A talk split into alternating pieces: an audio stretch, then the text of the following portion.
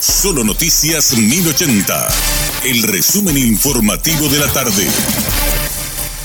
Hola, soy Richard Toñanes y este es el resumen informativo de la tarde. Tras el allanamiento de la Fiscalía a la vivienda del exministro del Interior, Arnaldo Yucio, la senadora Desiree Masi sostuvo que el Ministerio Público se convirtió en una mafia total y consideró que realiza investigaciones muy selectivas. A criterio de la senadora, todas las personas que en su momento brindaron colaboración con la Comisión Antilavado son intimidadas por la Fiscalía. También expresó que no es la primera vez que alguien es intimidado al aportar informaciones pertinentes a la investigación.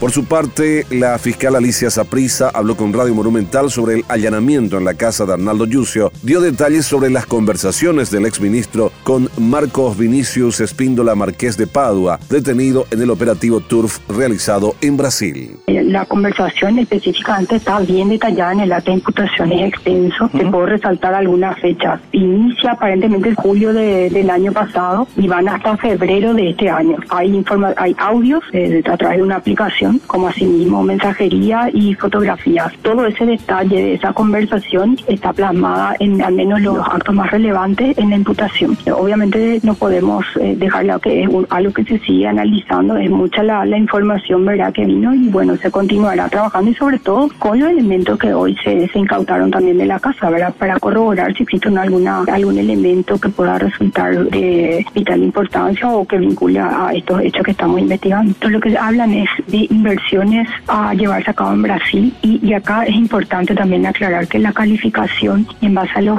elementos objetivos que tenemos es la promesa de hacerse recibir algún beneficio. Eso queremos dejar bien en claro. Nosotros en ningún momento en el acta de imputación decimos que es con nosotros lo que sabemos es que se hicieron algunos servicios por parte de esta empresa a vehículos de la Policía Nacional y del Ministerio del Interior.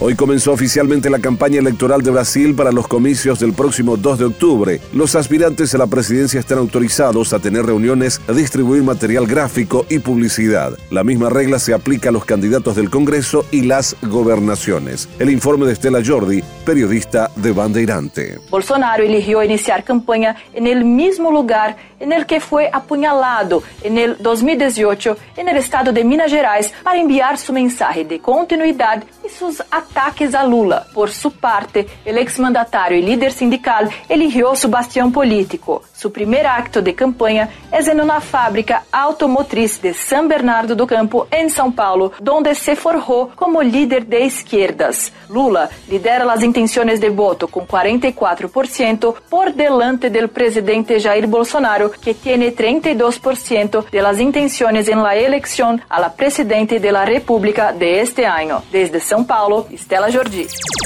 El director de Vigilancia de la Salud, Guillermo Sequera, recomendó este martes a la ciudadanía a no minimizar los posibles síntomas de la viruela del mono y a su vez instó a los médicos a realizar la toma de muestra de manera que si la lesión no es viruela símica, se pueda ofrecer el tratamiento adecuado en caso de ser varicela o cualquier otra enfermedad. Así también manifestó su preocupación ante el aparente silencio epidemiológico en el país, ya que suman los casos en países vecinos. En ese sentido, cree que la gente no está consultando por el estigma que supone la enfermedad, pues la mayoría de los primeros casos detectados en el mundo se encuentran entre la población homosexual, lo que genera temor a la discriminación en un país conservador como Paraguay.